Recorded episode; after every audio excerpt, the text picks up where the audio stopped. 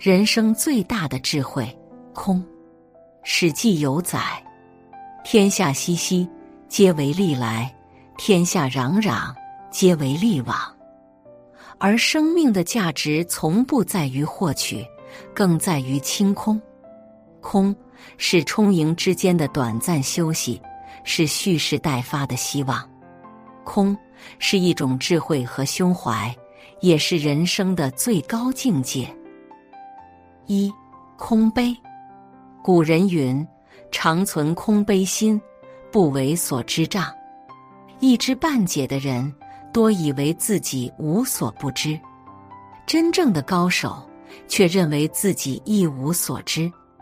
京剧大师梅兰芳堪称戏曲的一代宗师，他不仅在京剧艺术上造诣很深，而且常怀谦卑之心，从不因自己是知名演员而自傲。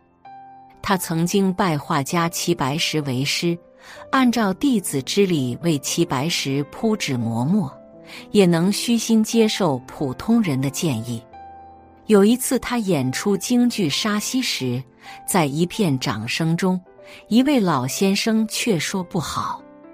梅兰芳没有因为普通人的否定就恼怒，反而将这位老人接到家中，并且尊称老先生为老师。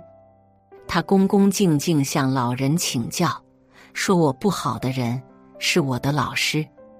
先生说我不好，必有高见，定请指教。学生决心亡羊补牢。”老先生说：“沿西郊上楼和下楼的台步，按照梨园规定，应是上七下八。博士为何八上八下？”梅兰芳恍然大悟。连连道谢，正是这种空杯心态，梅兰芳才能成为四大名旦之首，将京剧推向了全世界。林语堂说：“人生在世，幼时认为什么都不懂，大学时以为什么都懂，毕业后才知道什么都不懂，中年又以为什么都懂，到晚年才觉悟一切都不懂。”人的一生，总要经历四种认知状态：不知道自己不知道，自以为是，以为自己什么都懂；知道自己不知道，开始有敬畏和空杯的心态；知道自己知道，清楚自己的认知范围；不知道自己知道，永远保持空杯心态。空杯心态才是认知的最高境界。一代武学宗师李小龙也非常推崇空杯心态。他说：“清空你的杯子，方能再行注满。空无以求全。做人要学会忘记过去的鲜花和掌声，定期给自己归零，留个空杯给明天。茶桌上七分茶，三分情。人生路，空杯才能致远。”二空船，庄子说：“须以以游世，不遣是非，以与世俗处。”人总是在岁月的磨砺中，才渐渐懂得人情和世故，心态也渐渐变好。曾经看过这样一段话：十几岁时，少不更事，总觉得人活着不该隐忍，遇到看不惯的人和事。总会牢记在心，丝毫不退让。二十几岁时，年轻气盛，常因别人的误解而牢骚满腹，事事要强，而且歇斯底里。三十几岁，尝过冷，知道暖，受过的委屈都慢慢释怀，这才明白，不怨恨，不纠缠，才是人生智慧。庄子。山木里讲过这样一个小故事：一个人在乘船渡河的时候，前面有一只船正面撞了过来。这人对着船喊了几次，都没有人回应。他很愤怒，破口大骂对面开船的人不长眼睛。等船撞上时，那人才发现对面竟然是一只空船。刚才还怒气冲冲的人，怒火一下子就消失的无影无踪了。原来让人生气的不是撞船，而是对面的船上有没有人。庄子因此得出一个结论：人能虚以以游世，其孰能害之？空船是一种豁达的心态，也是一种有效的情绪管理。著名的费斯汀格法则这样说：生活中的百分之十是由发生在你身上的事情组成，而另外的百分之九十，则是由你对所发生的事情如何反应所决定。换而言之，生活中除了百分之十的事情我们无法掌控，其余的百分之九十都是我们能够掌控的。因此。我们在面对一些垃圾人的情绪时，不要轻易动怒，有个好心态才会舒心幸福。在这点上，晚清名臣曾国藩堪称翘楚。他升为二品官员后，本可以坐八人台的绿泥轿，却为了节俭，依然乘坐原来的蓝泥四人轿。按照例制，蓝泥轿见到绿泥轿。必须让路，否则抬轿人就可以揪住坐蓝泥轿的人一通暴打。一天，曾国藩乘着蓝泥轿出门，在一条窄路上遇到了一个绿泥轿。曾国藩命人靠边走，但是绿泥轿还是通不过。抬绿泥轿的人不由分说，过来就打了曾国藩两耳光。没想到的是。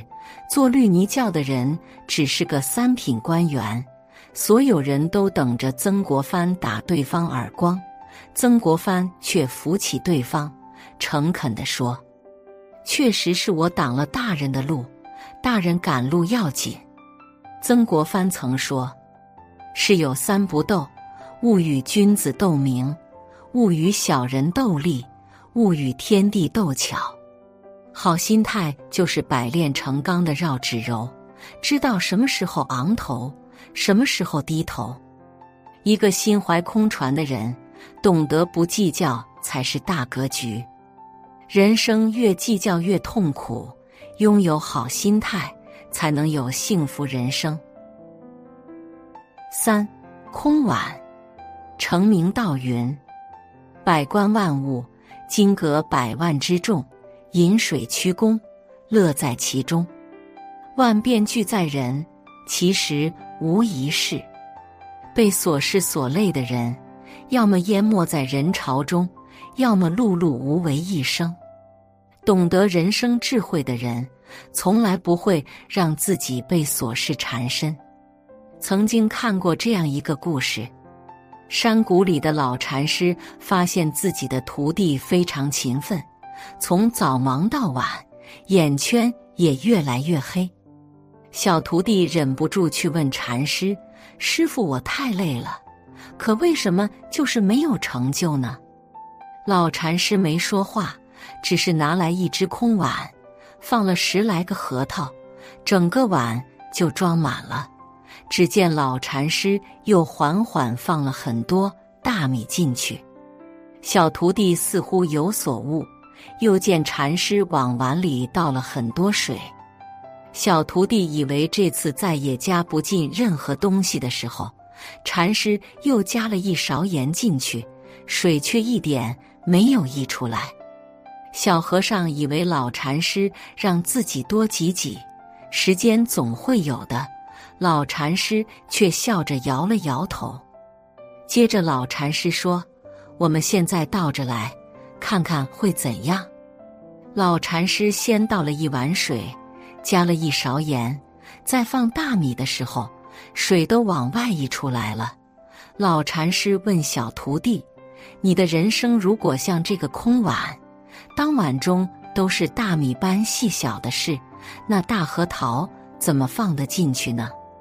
著名德国诗人歌德说过：“重要之事。”不可受芝麻绿豆小事所累。人生只有短短几十年，如果我们的生活都被琐事填满，哪里还有心思顾及大事呢？拒绝瞎忙是人生的要事。我们可以努力找寻自己的目标，但是不需要没有目标的瞎忙。你给生活空闲，生活才会给你风景。四空懒，一对爷孙每日清晨都早起念经书。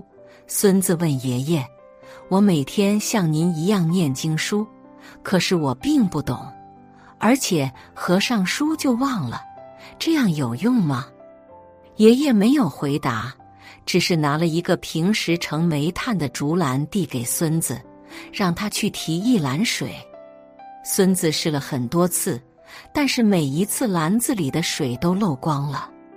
看着孙子不解的样子，爷爷指了指竹篮，孙子才发现竹篮从里到外都变得干干净净。正所谓。世上没有无用功，竹篮打水也不空。林语堂也在《京华烟云》中写道：“在人的一生中，有些细微无用之事，本身毫无意义可言，却有极大的重要性。时过境迁之后，回顾其因果关系，却发现影响之大，殊可惊人。无用之用，方为大用。”乔布斯大学期间曾旁听过一门书法的选修课，花费了大量的时间和精力。很多同学觉得这样浪费时间，对专业课程并没有任何作用。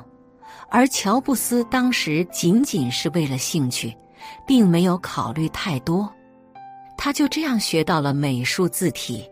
没想到十年后，乔布斯竟然将这种字体用于 Mac 笔记本中。很多人因为这种字体的艺术感，成为了苹果产品的铁杆粉丝。人生中很多事情，无需断定为有用或者无用。每天忙忙碌碌，一味追求有用，只能让自己不堪重负。当我们放下有用的执念，做一些无用的事，可能会更自由。就像梁文道说：“读一些无用的书，做一些无用的事，花一些无用的时间，都是为了在一切已知以外，保留一个超越自己的机会。人生中一些了不起的变化，就是来自这些时刻。无用。”才是人生的大智慧。宋代禅宗大师清源行思提出了参禅的三个境界：参禅之初，看山是山，看水是水；禅有悟时，看山不是山，看水不是水；禅中彻悟，看山仍是山，看水仍是水。当我们把生活中的一切放空，简化成最基本的形式，才能体会到幸福。一生很长，忙碌的我们需要偶尔停下来，在放空的时光中品尝慢一点的日子。空杯才有喝不完的好茶，空船才能淡然处事，空碗才能有欢喜和感动，空篮。才能有意外的收获。一生很长，愿我们都能从尘劳中解脱出来，尝试清空一些负重，才能有精力前行；留下一片空白，才能收获浓墨重彩。写作是一种修行，渡人渡己。如果是有缘人，无需打赏，点赞分享即可，种下智慧种子。助人助己，福德无量。